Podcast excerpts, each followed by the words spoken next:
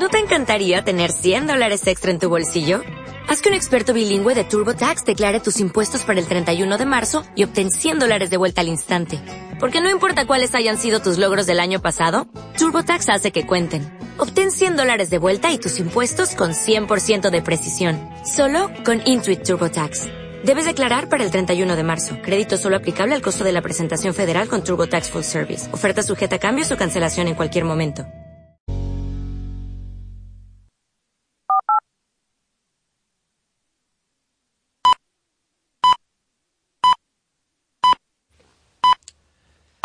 Las 10, las 9 en Canarias. Gestiona Radio. Informativos. Hola, buenos días. El gasto mensual en pensiones contributivas de la Seguridad Social ha alcanzado los 8.550 millones de euros, lo que supone un incremento interanual del 3,11%. Lo ha facilitado hace unos minutos este dato el Ministerio de Empleo. Entre tanto, en la bolsa, el IBEX ha roto en la jornada de hoy con dos sesiones consecutivas de pérdidas y se anota a esta hora un rebote del 0,41%, con el que consolida el nivel de los 8.700 puntos. Se sitúa en estos momentos en los 8.745, con CaixaBank rebotando un 1,74%, Acerinox 1,12%, Técnicas Reunidas cayendo un 1,19% o IAG un 0,7%. XTB pone a disposición de todos sus inversores un servicio profesional de carteras modelo que desde su inicio, hace tres años, ha logrado batir al IBEX 35 cada año. XTB, más que un broker online. Ayer el IBEX se veía arrastrado por la banca en general y por la alemana en particular, con todas las miradas puestas un día más sobre el Deutsche Bank, después de que ayer se desplomara un 7,5%. Ha comenzado la sesión el banco alemán con subidas.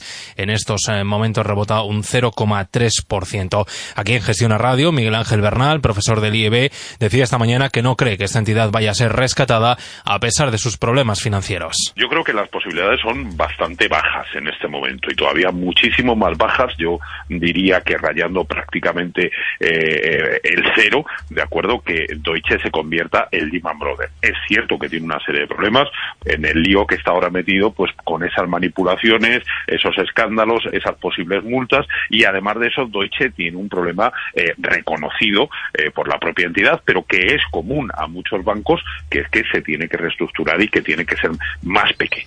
Por lo demás, el líder del PSOE, Pedro Sánchez, no se plantea dimitir, a pesar incluso de que este sábado su partido no le permita convocar el Congreso del PSOE, previsto inicialmente para el próximo mes de diciembre.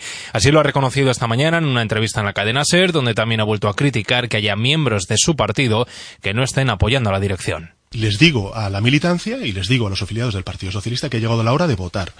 El Partido Socialista mm, durante estos últimos eh, cuatro años, no solamente estos últimos dos años que yo llevo al frente del partido, eh, ha habido una pluralidad de voces que al final han trasladado la sensación, no la certeza, a la opinión pública española, que no hay una autoridad. No, no, no, no quiero decir autoritarismo, quiero decir autoridad, que haya una única voz, que haya una sola voz. Eh, a partir de la pluralidad de voces que hay, que se tome una decisión y que esa decisión se cumpla. Entre tanto, atrás dejamos el primer debate electoral entre los dos aspirantes norteamericanos a la Casa Blanca, un cara a cara en el que han estado muy presentes los asuntos económicos y en el que se ha visto a un bronco Donald Trump ante una calmada Hillary Clinton. Haré pública mi declaración de impuestos en contra de la recomendación de mis abogados cuando ella entregue los 33.000 correos que han sido borrados. En cuanto ella lo haga, yo haré lo mismo aunque mis abogados me digan que no.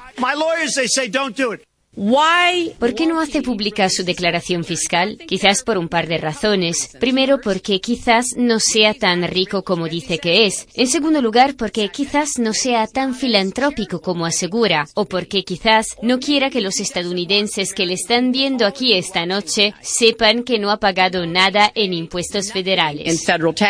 Según las encuestas, ese debate lo ha ganado Hillary Clinton. El sondeo de la CNN, de hecho, da una victoria a la candidata demócrata del 62%.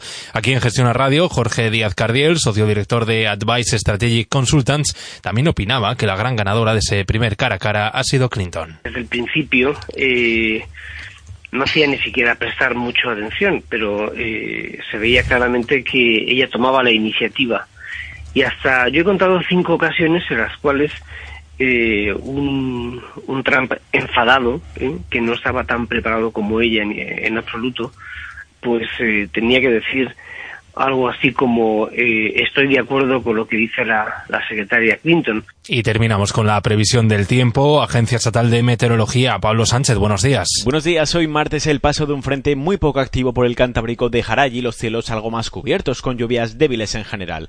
También tendremos nubosidad asociada a los vientos del este en zonas cercanas al Mediterráneo, incluso no se descartan tampoco algunas gotas en zonas del sureste y en Baleares. En el resto del país, el martes será tranquilo con un cielo poco nuboso despejado, con esas nubes medias y altas, aunque sin mayor consecuencia. Las temperaturas hoy subirán ligeramente en la mitad oriental de la península y sin grandes cambios en el resto. Y en cuanto al viento, tendremos rachas fuertes de levante en el estrecho y de norte y nordeste en Canarias y en Cataluña. Es todo, volvemos con más noticias a las 11.10 en Canarias. Gestiona Radio. Informativos. Todo lo que necesitas saber.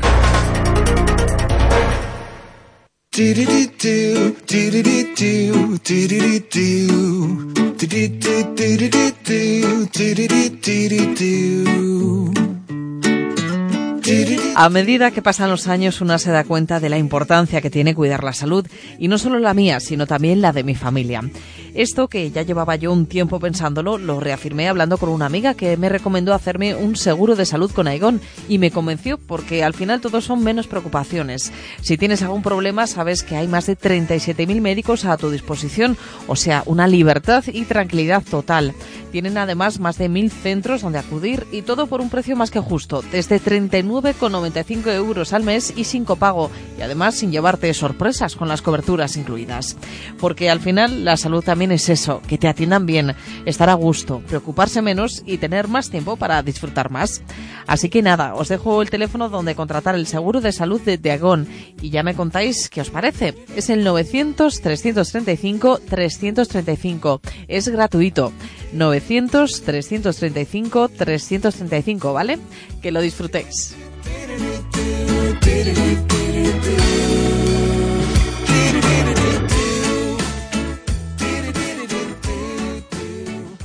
En Gestión a Radio, primera hora.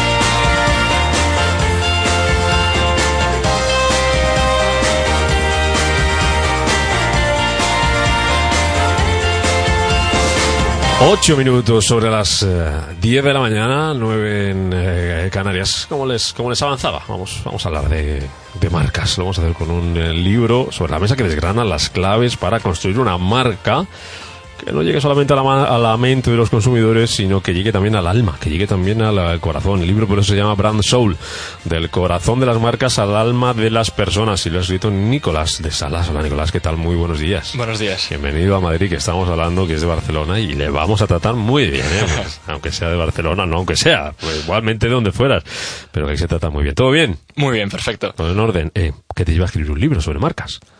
La verdad es que siempre me ha gustado desde que era pequeño todo el tema de la comunicación, las marcas, la publicidad. Y a raíz de la tesina de fin de grado que hice, sí. eh, tuve la oportunidad de presentarlo en, el, en, un journal académico. lo que pensé que al ser tan específico, tan concreto, eh, lo leería muy poca gente y dije, básicamente, si puedo tener la oportunidad de escribir un poco más y publicarlo si sale la, la oportunidad, pues sería, sería espectacular. Bueno, vamos a, a desgranar lo que cuenta Nicolás de Salas en este libro sobre, sobre marcas. Y, la clave está ahí. Y te quiero empezar preguntando, Nicolás, por ello. ¿Cómo se consigue que una marca llegue al alma, al corazón de una persona más allá de la mente?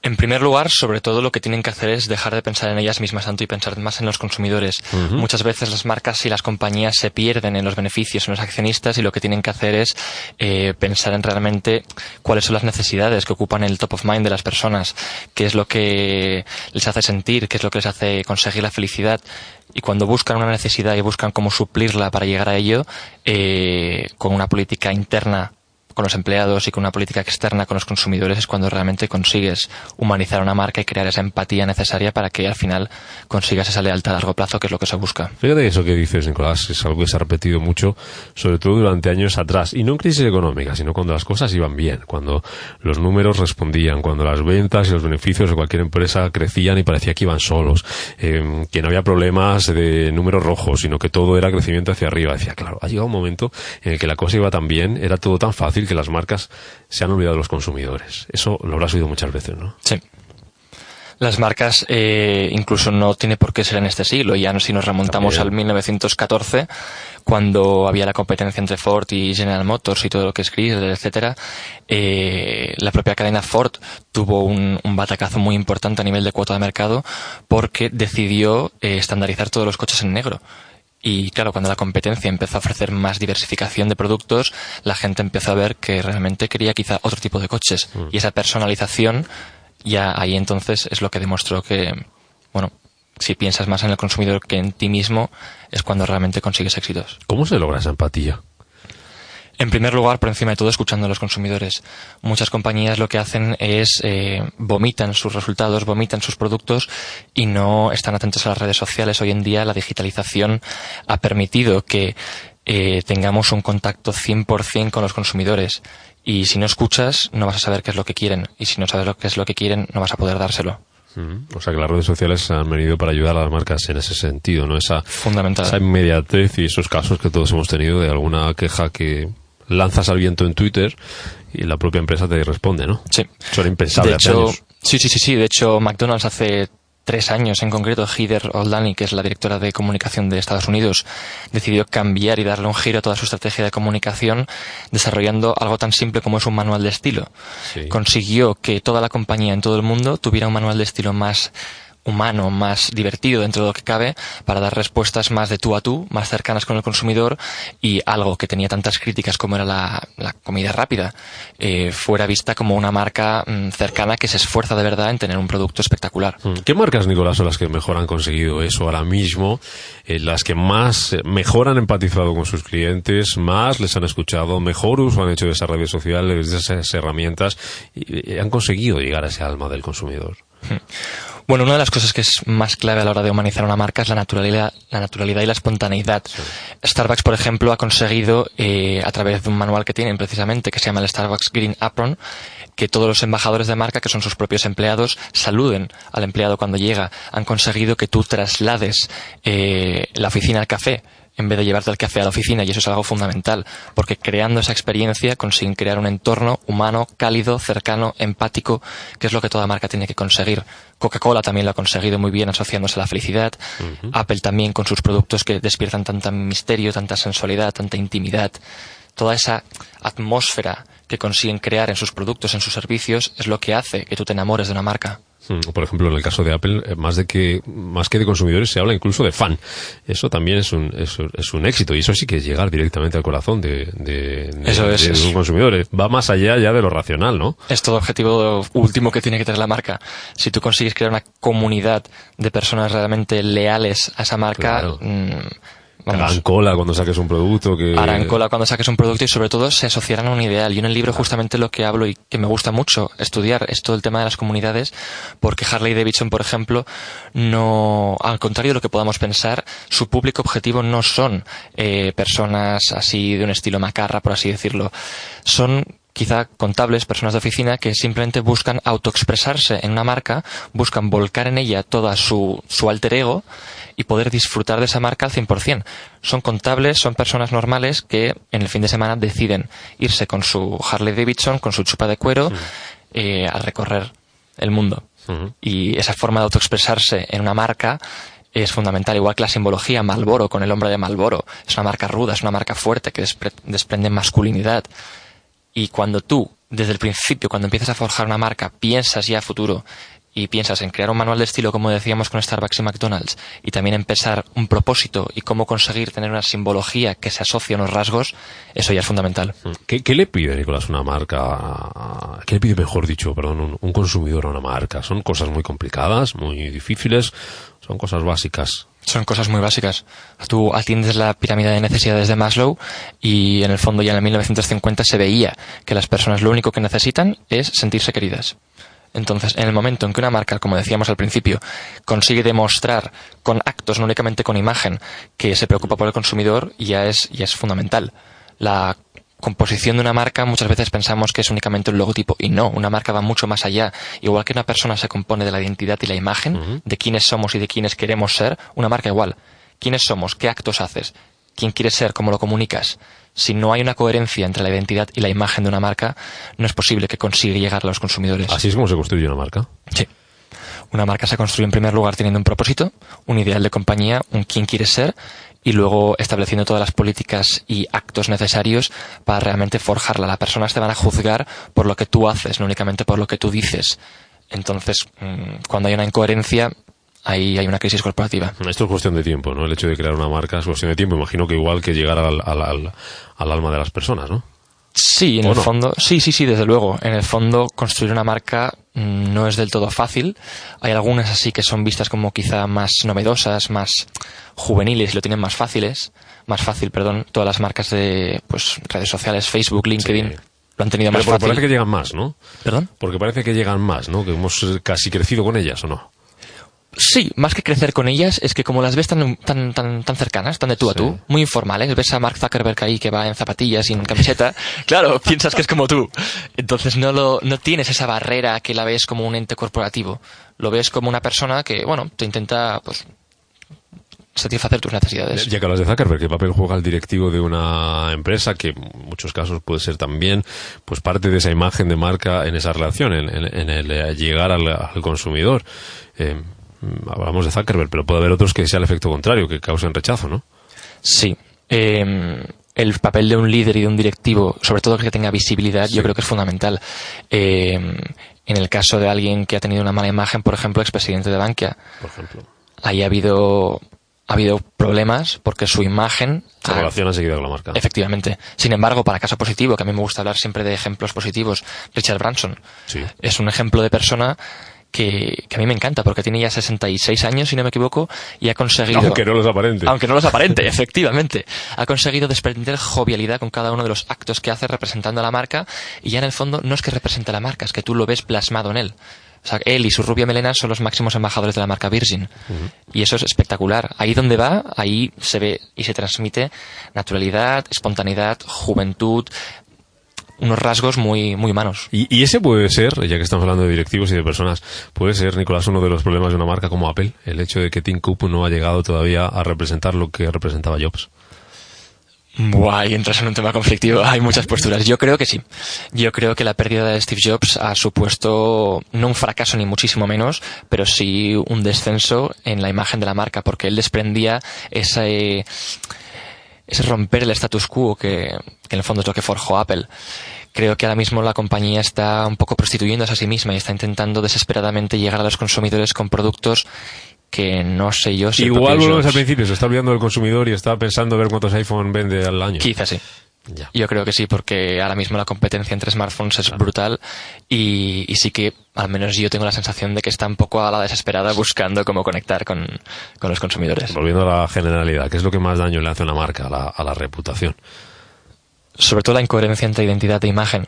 Si no consigues eh, que todo lo que tú digas por manual, por lo que sea, realmente tenga un, sentido porque tú lo estás haciendo, mm, de nada sirve hablar que la gente al final, a la larga, se va a dar cuenta que lo que haces no es cierto. Coca-Cola lo hace muy bien, se ha asociado a la felicidad, pero es que todos los actos que hace, el Instituto de la Felicidad, la cantidad de mm, programas para niños, etcétera, que patrocina, está, hay una coherencia muy buena. Eh, elementos como el ERE de 2014, por ejemplo, con toda la reestructuración de las embotelladoras, eso le puede dañar. Sí. ¿Por qué? Porque la gente lo asocia a una falta de coherencia entre, sí, felicidad, pero luego despides aquí a tantos tíos.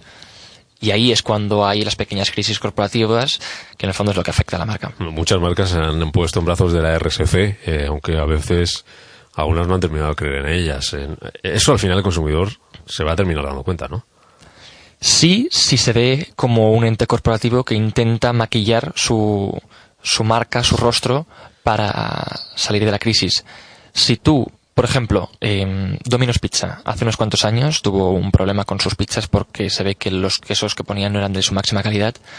¿Qué hicieron? En vez de intentar maquillarlo con RSC, literalmente pusieron al consejero delegado en todos sus anuncios y comerciales diciendo perdón. O sea, pusieron tal cual al máximo representante pidiendo perdón y diciendo de un tono súper cercano y súper humano que se iban a esforzar al máximo en conseguir mejorar esa calidad y realmente solventar ese fracaso. Y también lo hizo Avis, la marca de, coches. Sí. Hace ya 60 años dicen que es el mejor anuncio de la historia eh, de Bill Bernbach, que eran los segundos en el mercado y su, su título, o sea, su portada del anuncio era Somos segundos, por eso somos tan buenos, porque nos esforzamos al máximo en querer ser primeros. Entonces, claro, esa, ese aceptar tu error y comunicarlo, intentando demostrar que te estás esforzando para llegar, eso es muy bueno, yo creo. Luego está el tema de las marcas, hemos hablado de grandes marcas muy reconocidas. ¿La marca por sí sola ya augura el éxito de una compañía? En absoluto. En absoluto. Hace falta no siempre el mejor producto, como decíamos antes, eh, Starbucks creo que no tiene el mejor café, pero sin embargo ha conseguido crear una marca muy buena que lo venda. Pero sí que una marca no se forja así de la nada. Hace falta mm, mucho énfasis en, en, y volcarse sobre todo en eso en estar ahí con los consumidores pie a pie día a día. Los españoles, Nicolás, somos muy marquistas si nos comparamos con, con otros países. Nos fijamos mucho, nos preocupamos mucho por las marcas, compramos eh, cosas de aquellas marcas de las que nos consideramos prácticamente fans, como hablábamos antes de Apple. O no, o si lo comparamos con otros países estaríamos un poco más lejos. Estaríamos más lejos, sin duda. ¿Quién sería el paradigma del marquismo? ¿Estados Unidos? Estados Unidos sí, y también los países nórdicos los países nórdicos utilizan muchísimo. Eh, por una parte, necesitan de las marcas para realmente demostrar su personalidad. Eso es algo que me sorprendió mucho cuando estaba ahí trabajando en Rotterdam. Conocí a varios amigos de, y varias personas que estaban, que vivían en los países nórdicos y todos siempre se volcaban en marcas para un poco reflejar su estilo de vida. Y por otra parte, aquí en España, este año ha sido el primero en los últimos siete años que las marcas eh, normales han superado por primera vez a las marcas blancas. Mm. Debido a la crisis, 100%. De todas formas, en otros países, aún habiendo crisis corporativa, las personas han apostado por la calidad de las marcas conocidas. Este, este Brand Soul es tu primer libro, creo, ¿no? Por lo que nos contabas antes. Un segundo has pensado sobre marcas blancas y la relación con estas marcas, porque daría también para una tesis, ¿eh? De ahí daría mucho que hablar, sí. Eh, me gustaría mucho estudiar el caso de Mercadona, que ha sido muy estudiado, pero han conseguido, aun siendo una marca blanca, posicionarse se puede como poner una al marca nivel eh, se puede poner eso al nivel de una marca de calidad de muchas de estas que estamos que estamos hablando no Deli Plus, está que es la marca de cosméticos de Mercadona, está haciendo mucho daño a las grandes marcas de, de cosmética y luego Hacendado, mm, por supuesto. Hacendado está haciendo daño en todos los aspectos, desde cereales hasta congelados. Y luego una de las marcas, y por terminar con ella, una de las grandes marcas que tenemos en España, que es eh, Inditex. Eh, y la duda está en si la sabemos vender bien. No solo dentro, sino eh, fuera. Muchas veces vende más también la marca Zara, pero mucha gente fuera no termina de tener claro que Inditex es una compañía española. Eh, las marcas que tenemos los españoles, sabemos vendérselas a los demás que le lleguen a su corazón, que le lleguen a su alma. España muchas veces se asocia como un país un poco de la pandereta y eso es algo que a mí me, me, me duele mucho porque es un país mm, increíble que hace grandísimas marcas y tiene grandísimos talentos. Pero es que ya eh, el hecho de que desde el mismo país se critique a Mancio Ortega, por ejemplo, cuando aparezca como primero en la lista Forbes, eso dice mucho del país. Entonces sí que deberíamos esforzarnos en la marca España y en las marcas de nuestro país un poco mejor. Mira, dos libros ya tienes, el de las marcas blancas y el de la marca España. El de la marca Ahí- España también daría para mucho, ¿eh? Hay, que ver, hay- hay que ver si en un país como España esa marca consigue llegar también a la- a- al corazón y al alma de los españoles. Que eso habría mucho que decir ahí. Habría, habría mucho trabajo por delante. Estamos pendientes de los próximos libros. Nicolás de Salas, autor de Brand Soul, del corazón eh, de las marcas al alma de las personas. Gracias por estar esta mañana aquí en Primera Hora en Gestión Radio contándonos esas claves. ¿Cómo pueden lograr las marcas esa empatía y llegar a los consumidores, no solamente a la, a la mente? También es difícil llegar a la mente, ¿eh? pero eso se hace de otra manera. Gracias, Nicolás. Que vaya Muchas gracias a vosotros.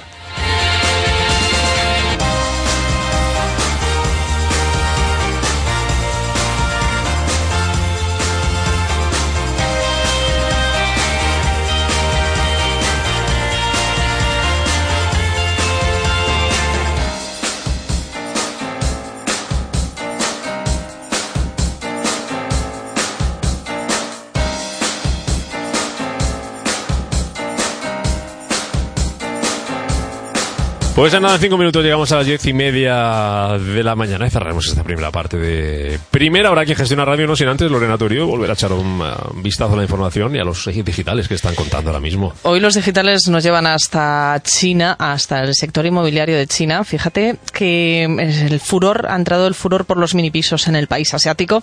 Pisos de 12 metros cuadrados que se han vendido eh, nada más salir al mercado en la ciudad de Sensenada. Mm, No sé si lo he pronunciado bien, no sé mi chino. Pues no tengo ni Se han vendido esos pisos por 12 millones, por 12 metros, de 12 metros cuadrados por 117.000 euros. 117, 12 metros. No cuadrados. sé, sí, la cocina estará encima del baño, encima de la cama, encima de todo junto, 12 metros cuadrados.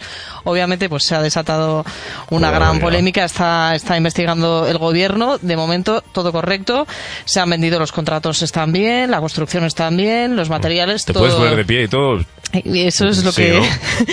Oye, tumbarte pues ha arrasado cuando ha salido al mercado y además el gancho de la, de la inmobiliaria que los publicitaba decía que eran de 6 metros. O sea, la mitad. Ah, que la eh, efectivamente, ha sido la estrategia de venta, reducir a la mitad el tamaño de los pisos para que la gente se. Bueno, para despertar la curiosidad entre los, entre los usuarios y, y vieran los pisos y, Y al final se han vendido. vendido. De momento solo han vendido 9, los 9 que hay. Sí. Ah, los nueve que hay. Sí, sí. 117.000 euros, ahí es Madre nada. mía, mía. Y también cuento Mañana de... viene Sociedad de Tasación hasta ahora, se lo podemos preguntar. Bueno, mañana se lo general, preguntamos, sí. ¿Cuánto cuesta aquí en Burbuja España un inmobiliaria piso de 12 metros? en China, de eso sabemos mucho Madre aquí en nuestro país. sí, sí. Y el diario El País cuenta que Bruselas va a proponer que los campos de golf reciban ayudas agrarias. A partir del año 2018, grandes superficies de instalaciones deportivas, como por ejemplo los campos de golf, también compañías de aguas, ferrocarriles, terrenos para inmobiliarias, que las inmobiliarias podrían, bueno, pues acceder a esas ayudas de la PAC. Eso es lo que es una de las propuestas que se incluyen en el nuevo reglamento, en el reglamento Omnibus para la simplificación de la PAC. Bueno, veremos lo que ocurre. El comisario de Agricultura, bueno, pues ha dicho que, que está ahí, que se va, se va, se va a estudiar. Eso sí, van a dejar en manos de cada Estado miembro la facultad de no exigir a ser agricultor o no ser Para tener un campo agricultor. de golf. Efectivamente. Ya, pero ahora para que te den la PAC, para que te den la PAC, tienes que ser agricultor. En este caso, lo dudo. Bueno, pues mira que bien los agricultores a hacer campo de golf, otra cosa no, pero también nos, nos tenemos unos cuantos en España. Dos Torío, que vaya muy bien, ¿eh? Hasta, hasta mañana. Mañana estaremos por aquí, madrugaremos como cada día a las 7 de la mañana con Víctor Hernández en el control de sonido, con Lorena Torío, con Eva Villanueva, con Calesa Filippini y con Irene Mulá. Se quedan con María Villardón y la segunda parte de primera hora. Que pasen ustedes un feliz eh, martes, como nos decía antes nuestra analista, a pesar del Deutsche Bank. Hasta mañana, sean felices.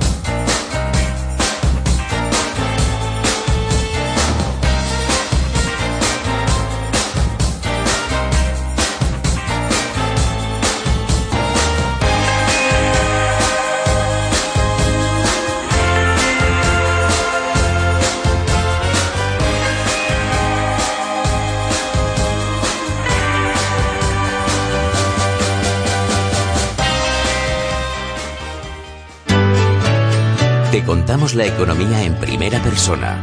Gestiona Radio. Hola, Andrea. Hola. Hugo Silva. ¿Dónde estás?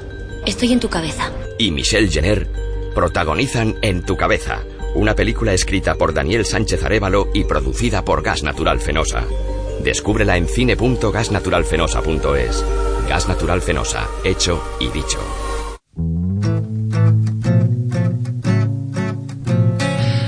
Nunca sabrás qué podría pasar si te quedas en tu asiento sin hacer más. Debes saber que la vida es hacer, que no existe la casualidad. Al destino hay que perseguirlo.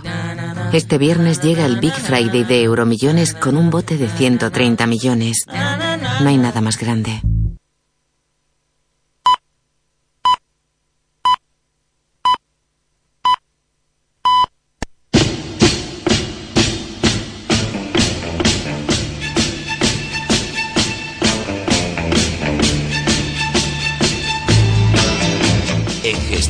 Radio, primera hora.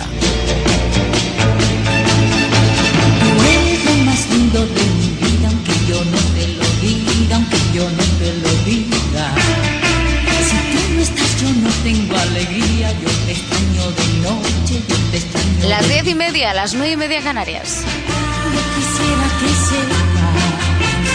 Es cierto que nosotros los mortales tenemos un día muy soleado, pero el día está nublado en Palacio, día gris en la Casa Real, tras esa publicación del diario El Mundo en el que se cuenta que el rey emérito don Juan Carlos habría ofrecido supuestamente dos millones de euros en efectivo, en cash, a manos limpias, para que retirasen la acusación contra la infanta Cristina. El ofrecimiento del rey emérito son dos millones de euros en cash para que no haya ningún rastro y los gastos aparte. Esto es lo que contaba el secretario general de Manos Limpias, Miguel Bernard, a la letrada del sindicato en el caso NOS, Virginia López en Negrete, el día 10 de diciembre del año 2015. Una supuesta oferta que acababa de recibir por parte del entorno de la Casa Real para retirar esta acusación contra la infanta. Lo hizo, donde en una reunión que mantuvieron semanas antes, cuenta Bernard, antes del comienzo de la vista oral cuando Manos Limpias debía sostener o retirar la acusación contra Cristina de Borbón como cooperadora de delitos fiscales. Todas las grabaciones, esta grabación, esta reunión entre López Negrete y Bernard, se puede escuchar a través de elmundo.es. La grabación de aquel encuentro, celebrado en una céntrica cafetería madrileña, en la que Bernard trasladaba a la letrada que había consistido este ofrecimiento eh, que había recibido apenas unos días antes por parte de un intermediario. ¿Y quién era? Siempre según el secretario general de Manos Limpias, recordemos que está en prisión, el hombre que le trasladó el mensaje fue el actual marqués de Mondéjar, Íñigo Cotoner de Martos. La respuesta de la letrada fue un no rotundo.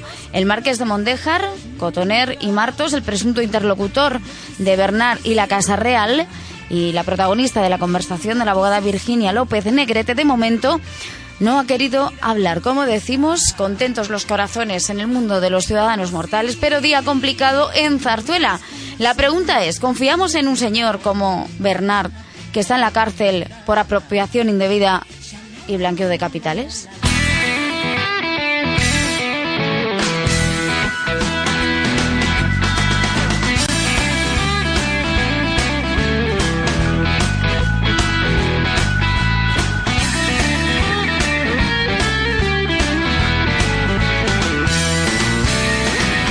32 minutos sobre las 10 de la mañana, una hora menos en Canarias. Bienvenidos a primera hora de Gestión a Radio. Vamos a estar con ustedes hasta las 12 en punto, las 11 en Canarias. Nos pueden llamar para participar con nosotros. Aclaraciones, peticiones, oye, lo que sea. 91 242 83 83. 91 242 83 83.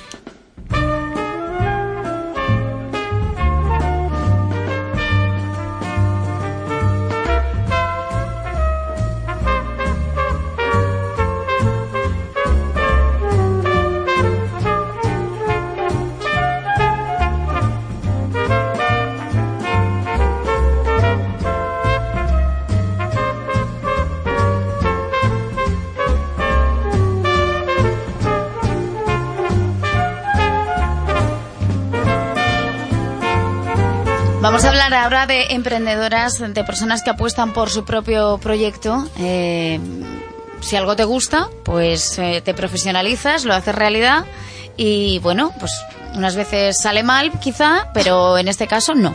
Ahora ha salido bien. Son dos hermanas que han montado un armario virtual para poder comprar y vender online ropa de segunda mano. Si ustedes que están al otro lado son reacios a comprar ropa de segunda mano, no saben lo que se pierden, porque yo sí que la compro y siempre es mejor.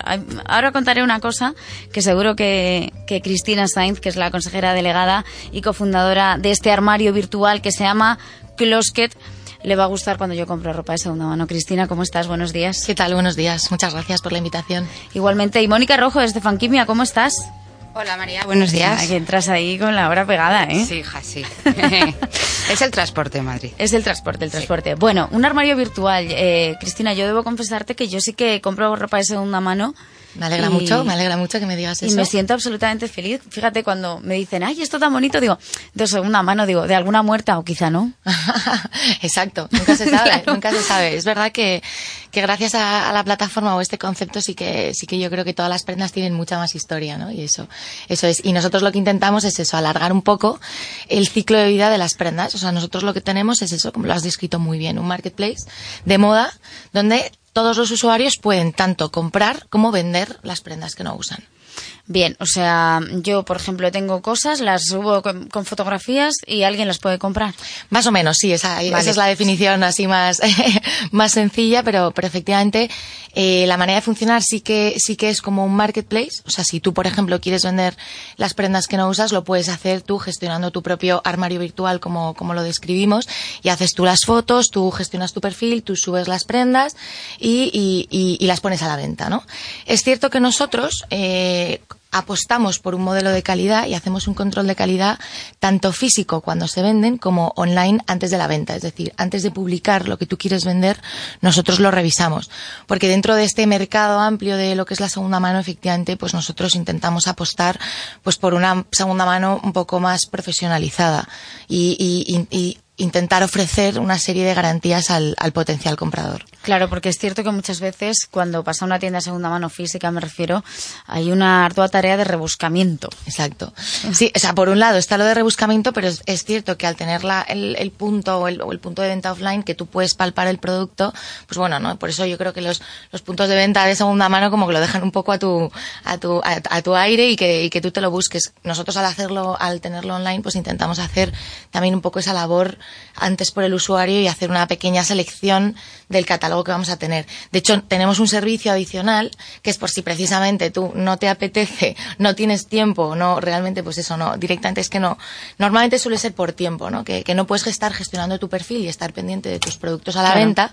Pues mm. nosotros tenemos un servicio que es un, el que denominamos de gestión total por el que, por el que los usuarios, bueno, pues nos envían las prendas que quieren vender y nosotros nos ocupamos de todo el proceso en tu end, desde el principio hasta el final.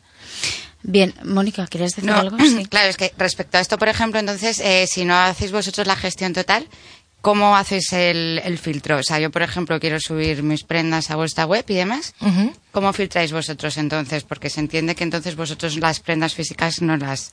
Las vemos en no caso las... de venta. O sea, vale. es cierto que mm, solamente hacemos el primer filtro, es, es, online, que es cuando tú quieres publicar tu producto, pues nosotros tenemos un equipo que revisa eh, cada una de esas fichas de producto que se están generando, ¿no? Pues para poder orientarte, mm, ya no es solamente mm, que a lo mejor quieras vender un tipo de producto que no vaya o que no sea acorde con, con nuestra plataforma. Por ejemplo, nos hemos encontrado, pues, yo que sé que hay gente que quiere vender productos productos que no son moda, ¿no? Nosotros, pues no sé, imagínate un sofá, pues no, nosotros no, para yeah, eso hay otro tipo claro. de plataformas, ¿no? Mm, mm. Y luego sí que es cierto que dentro de a lo mejor ya sí que es, eh, se corresponde pues para asesorarte, pues a lo mejor estás un poco desorientada con el precio que quieres fijar para la venta o las imágenes que has tomado, eh, pues quizás están, pues no son, no son lo, lo, lo más recomendado para intentar realmente eh, vender de la manera más eh, óptima.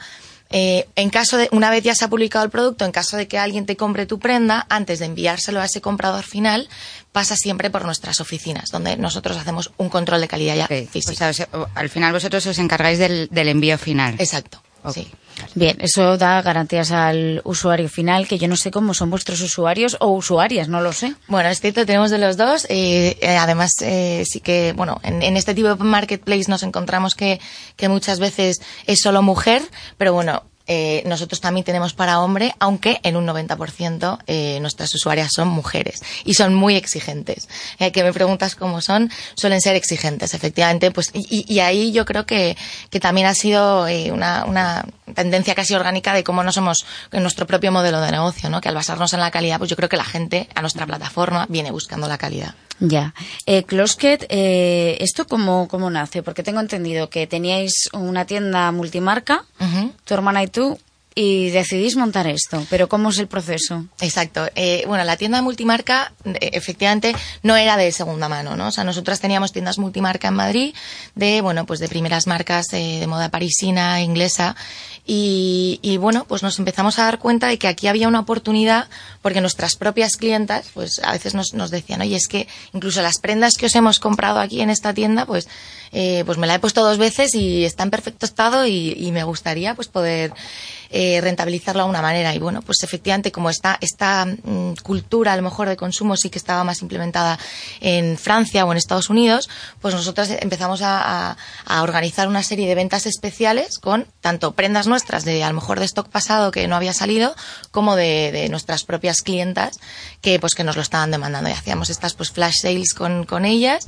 y cada, cada, cada gente pues traía su, sus prendas que quería vender y nosotros nos llevábamos una comisión por, por ofrecerles el espacio, el servicio, el punto de venta. Y la verdad que ahí es donde nos dimos cuenta que funcionaba muy bien y empezamos a pensar en, en evolucionarlo del, de lo que es el offline precisamente pues al online. Ya. La verdad es que te das un poco cuenta cómo va mm, evolucionando, cómo compramos, ¿no? Mm. Porque antes queríamos tener lo último, lo último de la mm, colección y ahora ya nos da un poco más igual. Si compramos algo que está en stock y que no tal, pues nos da igual. O sea, yo creo que son las dos cosas, ¿eh? pero que efectivamente también, eh, sin duda es así, que ahora ya sí que vas buscando y a la gente le gusta pues sumarse, yo creo, a esa forma inteligente de comprar o el smart shopping, ¿no? De buscar cosas como baratas y chollos y tal. Pero, pero también es cierto que eso de también querer estar a la última y esa, ese furor de, de siempre estar a la moda es lo que también ha generado eh, ese boom que hay ahora mismo también en España, incluso con el, con el mundo de las influencers, de las bloggers, que son las que nos están demostrando que, que también nos gusta casi tener un look diario súper exquisito mm. y eso también nos hace rotar el armario, porque ya claro. te lo has puesto una vez, entonces lo quieres vender sí. y otra cosa, ¿no? En realidad te lo pones tres veces como mucho, una temporada y ya ya, luego lo piensas y dices, ¿cómo me ponía yo eso? y ahora antes de dramático un año, ahora en dos meses ya lo estás pensando. Por eso, que es drama. Yo al final mm, opto por el negro el negro siempre siempre acierta. Yo también, como que nunca pasa, nunca pasa de moda. Eh, ¿Cómo estáis a conocer, Cristina? Porque sí que es cierto que hubo un boom al principio de vuestro proyecto porque Telefónica, la aceleradora de proyectos, invirtió en vosotras. Pero luego, ¿cómo se mantiene eso en el tiempo? Bueno, la verdad que, o sea, más bien desde el inicio, porque, eh, bueno, arrancamos un pelín antes de entrar en Telefónica, pues sí, precisamente por, pues quizás por contar a lo mejor con esos recursos un poco más limitados y, tener determinadas balas, nuestra estrategia fue un buen posicionamiento en base al SEO dentro de nuestra plataforma, aprovechando bien pues todo ese catálogo que, que generamos y, y, blog marketing, como he comentado antes, y, y a través de, de, celebrities. ¿Qué es blog marketing? Perdonad que no tengo ni idea. Bueno, blog marketing es a través de las, precisamente de las influencers y de ref, referrals que te, que, bueno, que hablan de ti, ¿no? Nosotros al ser también un nicho y un mundo, pues como es el de la moda, eh, en el que en el que hay un target tan definido, eh, pues eh, nos apoyamos en eso que son las blogueras de moda que hablan sobre ti, que venden sus propias prendas y que bueno pues que realmente te conviertes en una herramienta para ellas, con lo cual hay una buena simbiosis. Ya. ¿Tú te acuerdas cuando empezaste a estudiar que no había blogueras ni trendsetters? es que me lo habéis puesto aquí escrito, si no no me lo no me lo sabría. Fashionistas. Eh, Eso, y ahora son esos son algo... los términos que usan que ahora nos explicarán, espero, las diferencias. Bueno, pues dos minutos. Ah, te lo digo. Ah, sí, sí, claro. Eh, no, bueno, la verdad que es una, es, efectivamente, es terminología, o sea, es nomenclatura pura y dura para diferenciar determinados usuarios de otros. Eh, trendsetters, pues, pues eso, son en nuestro caso, son las para, para poder identificar fácilmente a esas influencers o a esas blogueras de moda que, que, que muchas de, sus, de, nuestras usuarias buscan. Los icons es una manera de llamar, pues, a las celebrities que venden con nosotros, pues para tener también, ¿no? Su pequeño espacio diferenciado con nosotros porque, bueno, pues eso, eh, Marta Sánchez, Ariadne Artiles, eh, ahora Eugenia Silva, van a vender, venden con nosotros y realmente ellos venden sus prendas con nosotros y, y, y gracias a gracias a la venta de sus prendas nosotros colaboramos con, con ONGs o asociaciones que ellos, mm, de hecho, pues nos, nos, nos indican. Ya, o sea, ellas venden las prendas y lo que sacan lo donan. Sí, es, es para, es con un fin solidario. Ah, bueno, bien. Eso Hombre, tener a estas personas tan potentes yo creo que siempre es un plus para vosotras. Por eso me preguntabas, ese ha sido pues precisamente parte de, de nuestro, a, a darnos a conocer en el inicio, ¿no? O sea, obviamente no es, no es algo sostenible, no es algo que se, que realmente, eh, en lo que nosotros nos, nos, nos apoyemos para escalar el modelo, pero sí que es cierto que de momento, al- en, en un inicio y tratándose de segunda mano, nos ayuda a darnos a conocer y a generar confianza. Mónica- luego. Mónica, ¿tienes algo que añadir? Eh, Final. No, no, no. Bueno, Vamos. pues Cristina, te deseamos mucha suerte con este armario virtual para... com- Bueno, yo ya no sé si podré comprármelo de Eugenia Silva, la verdad. Sí, ya está. Pero- Seguro que sí. Ya. Seguro que sí. Suele estar agotado, ¿eh? Que ya he echado yo un Ah, vistazo. sí, a suele estar tipo, sí. agotado, o sea, abuela, ¿no? Bueno, sí, pero luego eh, lo que te digo, como tienen mucha ropa, es cierto que, que, que renuevan cada poco tiempo. O sea, de hecho, nosotros ahora, dentro de la semana que viene, vamos a hacer, aunque esto sea puramente online, nosotros apoyamos todo esto de vamos a hacer un pequeño evento offline para que la gente aterrice un poco las prendas fenomenal. que tenemos. Y, y lo vamos a organizar en, en la calle Antonio Palomino el, el- el fin de semana del 7, 8 y 9 de octubre. Bueno. Pues si la gente quiere venir y ver las prendas también físicamente, pues mira, podría ser un buen momento Y para tocar, y tocar. tocar, tocar también. y probar. y probar, claro. ¿Te la puedes probar? Sí, claro, ahí sí. Entonces Esto sí. ya te digo, es, un- es, un- es una venta flash total, donde llevaremos casi todas las, bueno, todas las que podamos, porque todas es imposible, que Es tenemos más de imposible. 10.000. Cristina Sainz, consejera delegada y cofundadora de Closket, y Mónica Rojo de Fanquimia. Hasta la semana que viene. Hasta la semana que viene, Adiós. María. Muchas gracias. Gestiona Radio. Seis años a tu lado. Dame una P, dame una U, dame una E, dame una N, dame una T, dame una E. ¿Qué tenemos? ¡Puente! Disfruta al máximo de los puentes con viajes el corte inglés. Porque ponemos al alcance de tu mano las mejores escapadas a precios increíbles y con la posibilidad de pago en tres meses. Costas, islas, Europa, turismo rural. ¿A qué esperas? Anímate y vente de puente. Consulta condiciones en viajes el corte inglés.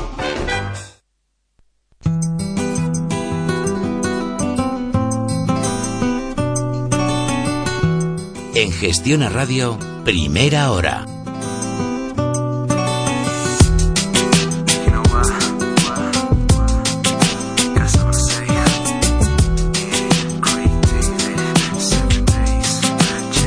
46 minutos sobre las 10 de la mañana, una hora menos en Canarias. Vamos ya camino de las 11, las 10 en Canarias.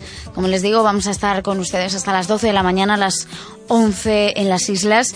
Vamos a hablar ahora, me gusta mucho de lo que vamos a hablar ahora con Juan Aro, fundador de la Escuela de Inversión, empresario, formador y conferenciante, porque el tema que hemos elegido es reinventarse con creatividad, porque ¿qué sería de la vida sin creatividad? Lo que no sé es si la vida te pone trabas para que tú te reinventes con creatividad o hay que ser creativos de manera innata. Juan, ¿cómo estás? Buenos días. Muy bien, María, un placer estar hoy también contigo. Todo bien, bonito tema el de hoy, sí. Efectivamente, ¿cómo, ¿cómo se reinventa uno siendo creativo cuando uno quizá no lo es? Pues sí, No efectivamente. todo el mundo lo es, claro. Sí, pero la vida nos va empujando a ello, ¿verdad? Este siglo XXI eh, es el siglo de, como bien hablamos, de reinventarnos y de volver a empezar muchas veces, ¿no? Y con muchos caminos. Hay una frase del gran escritor y visionario Alvin Toffler que dice, y me encanta, ¿no? Los analfabetos del siglo XXI no serán aquellos que no sepan leer ni escribir, sino aquellos que no puedan aprender, desaprender y reaprender, o sea, reinventarse, ¿no? En definitiva. Somos 7.300 millones de, de, personas en este planeta y cada vez, bueno, pues ya no hay empleo para todos. E incluso los empleos todavía necesitan más ese tipo de carácter, ese tipo de personalidad, gente que se reinventa en su puesto de trabajo y que hace cosas eh, diferentes, ¿no? Como dice mi gran amigo Sergio Fernández, eh, hacer cosas que digan wow, ¿no? Y no guay, ¿no? Lo guay está bien, pero el, cuando alguien dice wow, es que es alguien que se ha reinventado, ¿no? Pero sí, un tema muy interesante, María. No, efectivamente, lo único que nos podemos, digamos, reinventar en cualquier tipo de profesión, Sí, yo creo que sí. Y, y, de hecho, en esta vida compites de dos formas distintas, ¿no? Es decir, lo que tú ofreces o compite por precio, con lo cual lagarto, lagarto, porque siempre hay alguien que lo hace más barato, lo que hagas, a lo que te dediques, o compites aportando valor, ¿no? Aportando valor a esta sociedad. Y figúrate, lo que es, como vemos, el valor, el reinventarse, la creatividad, lo que tú ganas, tiene que ver con eso, ¿no? Con lo diferente que eres, ¿no? Lo diferente que aportas. Y, y, bueno, te voy a poner rápidamente varios ejemplos, eh, uno muy reciente de este fin de semana, de hasta qué punto va asociado esa manera de reinventarse. ¿no? El otro día, este fin de semana, estuve comiendo con mi sobrino. Mi sobrino hace la carrera de matemáticas y estadística y, y le encanta, es un apasionado como yo, como tú bien sabes, del baloncesto. ¿no? Él es Sí, entrenador de baloncesto y, y, bueno, es una, una pasada. Entonces, bueno, ¿qué reinventarse? Bueno, pues un estudiante que está haciendo esa carrera, si une dos cosas que aparentemente no son sencillas, que son las matemáticas y la estadística, con lo que es el mundo del baloncesto, ocurren cosas como, por ejemplo, estuvimos hablando de crear una app, una aplicación donde fuese de ayuda a cualquier jugador profesional del ACB de baloncesto para que le diese una serie de estadísticas que no existen, que no se toman en el campo y que le permita mejorar, ¿no? Estuvimos hablando también de ofrecer un servicio para esos eh, deportistas de élite, en este caso de baloncesto, jugadores profesionales que combinando las matemáticas le pueda dar cierta información de cuándo ese jugador rinde mejor y produce más puntos en la cancha, ¿no? Es decir, en definitiva, como ves, dos conceptos que parece que no se tocan funcionan, ¿no? Hay otros dos ejemplos también muy interesantes. Ha nacido, por ejemplo, el primer Burger King con sauna. Otra vez es ¿Qué me un ejemplo. Sí, sí, te lo juro. ¿Un En burger- Rusia, un Burger King un con Burger sauna? King con sauna ya está funcionando. Entonces ahí estás viendo cómo los negocios y las personas se reinventan. Hace poco también, esta semana, he visto una aplicación para el móvil eh, que te permite que ningún niño coma solo, ¿no? Muchas veces cuando somos niños y, te toca comer en el comedor y bueno, pues ya hay una aplicación.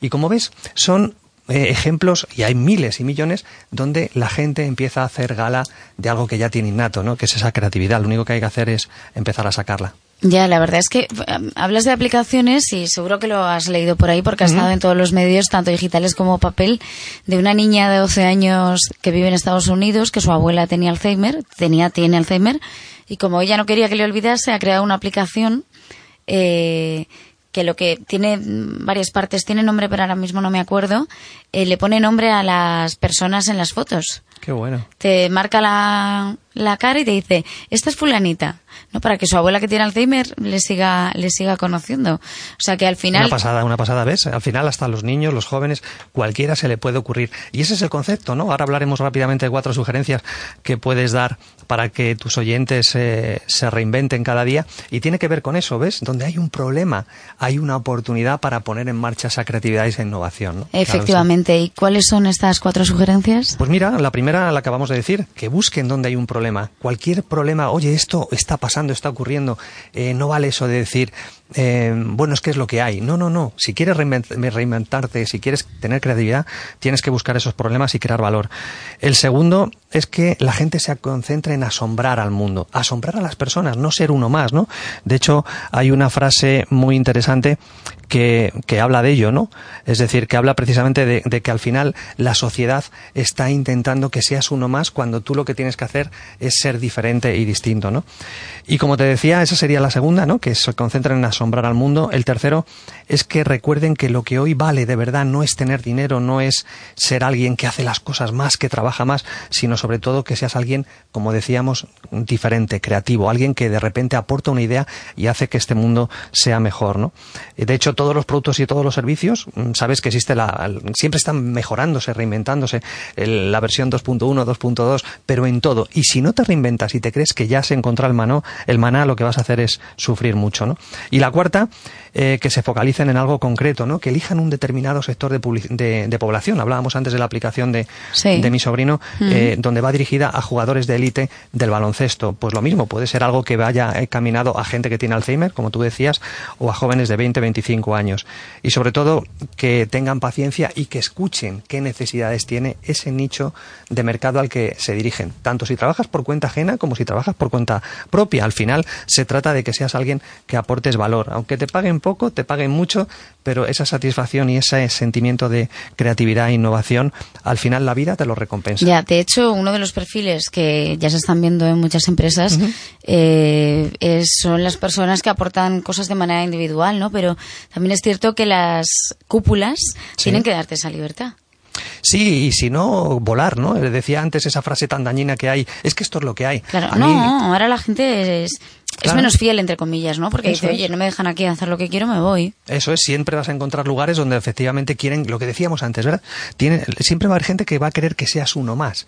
Y no, tienes que encontrar gente donde tú tienes, te permitan brillar, te permitan brillar. Y si no te permiten brillar, pues al final hablamos ahora del síndrome de la rana, Ya. de la anécdota que viene. Que Pero tiene que es ver cierto que hay gente que no es brillante.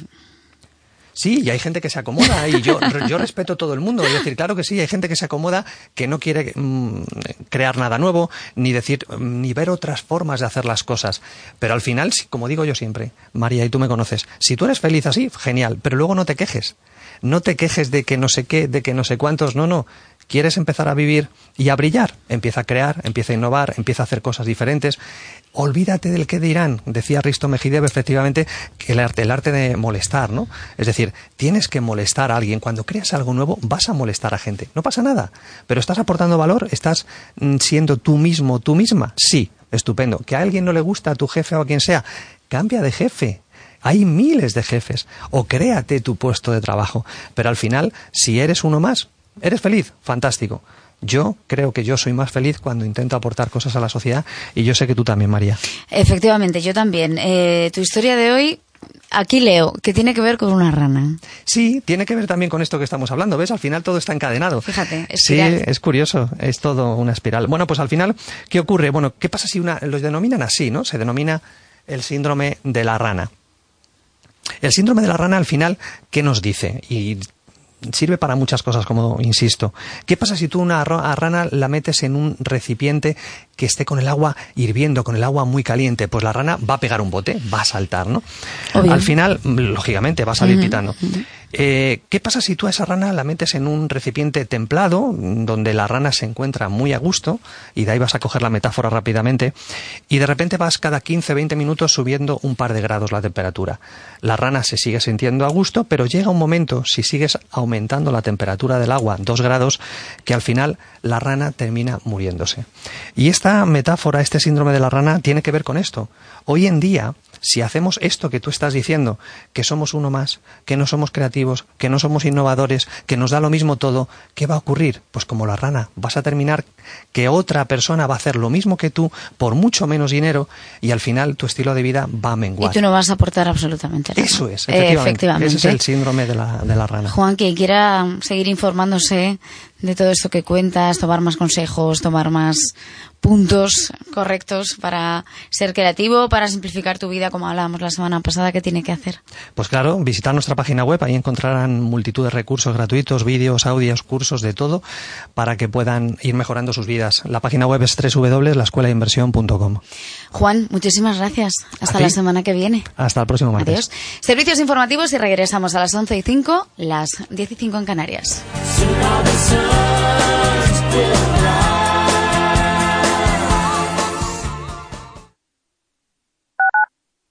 Las cuentas de empresa MyTaxi, la Taxi App, son la solución para tener un mayor control del gasto de taxi de tu empresa y optimizar la gestión del tiempo y recursos. A través de la plataforma online, gestionarás el uso del taxi de todos los empleados y a final de mes recibirás una factura unificada. ¿Quieres más información? Entra en mytaxi.com. Amanece y la luz lo vuelve todo positivo. Puedes ver todo mejor que ayer. Iberdrola dedica sus energías a convertirlas en renovables, eficientes, comprometidas. Iberdrolaverde.es ¿Un autónomo puede desenchufar un pendrive de su ordenador sin expulsarlo antes?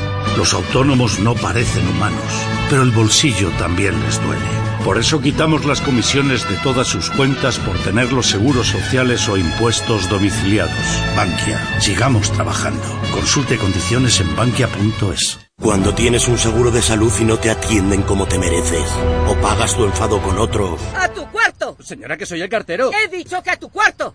o te cambias a Egon, con más de 37.000 médicos y la mejor atención desde 39,95 euros al mes sin copago. Contrátalo en el 900-335-335. Aegon, asegura el mañana. Puede encontrar oportunidades o puede dejar que las oportunidades le encuentren. Descubra tendencias y opere con señales y alertas, tecnología de reconocimiento de patrones y gráficos avanzados. Experimente la diferencia con INGE. Los CFDs son un producto financiero complejo. Se trata de un producto apalancado cuyas pérdidas pueden exceder su depósito inicial. Les recordamos que tienen que hacer un seguimiento constante de la inversión. Los CFDs pueden no ser adecuados para todos los inversores. Restaurante Ananías, taberna taurina desde 1930. Te esperamos con la mejor cocina tradicional española y una completa carta de vinos junto a postres de elaboración propia.